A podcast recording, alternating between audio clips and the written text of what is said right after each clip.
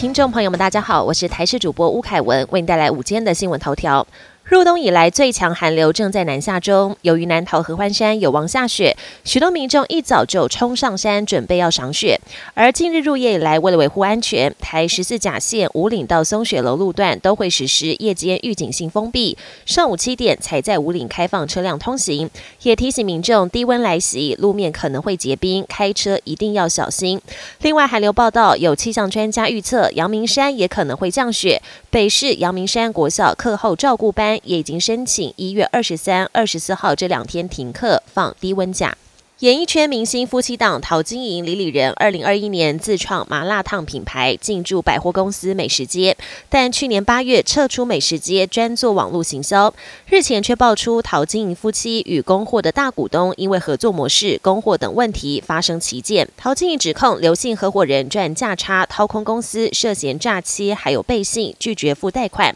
法院日前判决出炉，陶晶的公司败诉要付钱，麻辣烫品牌可能面临遭法院查封资产。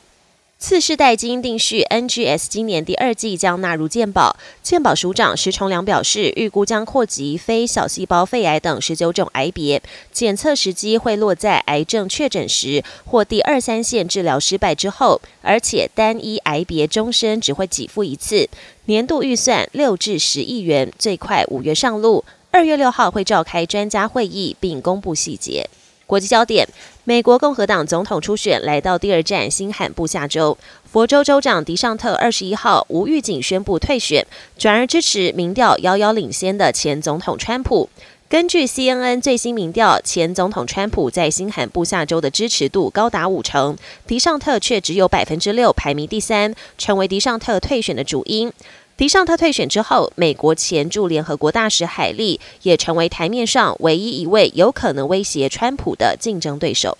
德国最近掀起一股反极右浪潮，示威团体估计，光是上周末，全国就有超过一百四十万人走上街头。慕尼黑示威活动更涌现十万多人，被警方以安全为由勒令取消。而事件导火线是因为先前媒体披露，德国极右派政党另类选择党跟其他极端主义分子密谋驱逐拥有外国背景的人士，民众担心极右派阴谋成真，反应才会如此激烈。俄罗斯一架医疗包机在阿富汗坠毁，机上四人幸运生还。阿富汗警方表示，一架载有六人的包机二十号在阿富汗的雷达荧幕消失，当局立刻前往失事地点展开搜救。塔利班官员指出，包含飞行员在内，机上共有四人生还，但另外两名乘客已经死亡。失事的飞机是法国达索航空公司在一九七八年生产的猎鹰十公务机，原本从泰国巴达雅出发，途经印度和乌兹别克，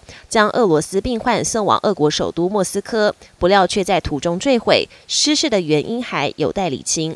本年新闻由台视新闻制作，感谢您收听。更多内容请锁定台视各界新闻与台视新闻 YouTube 频道。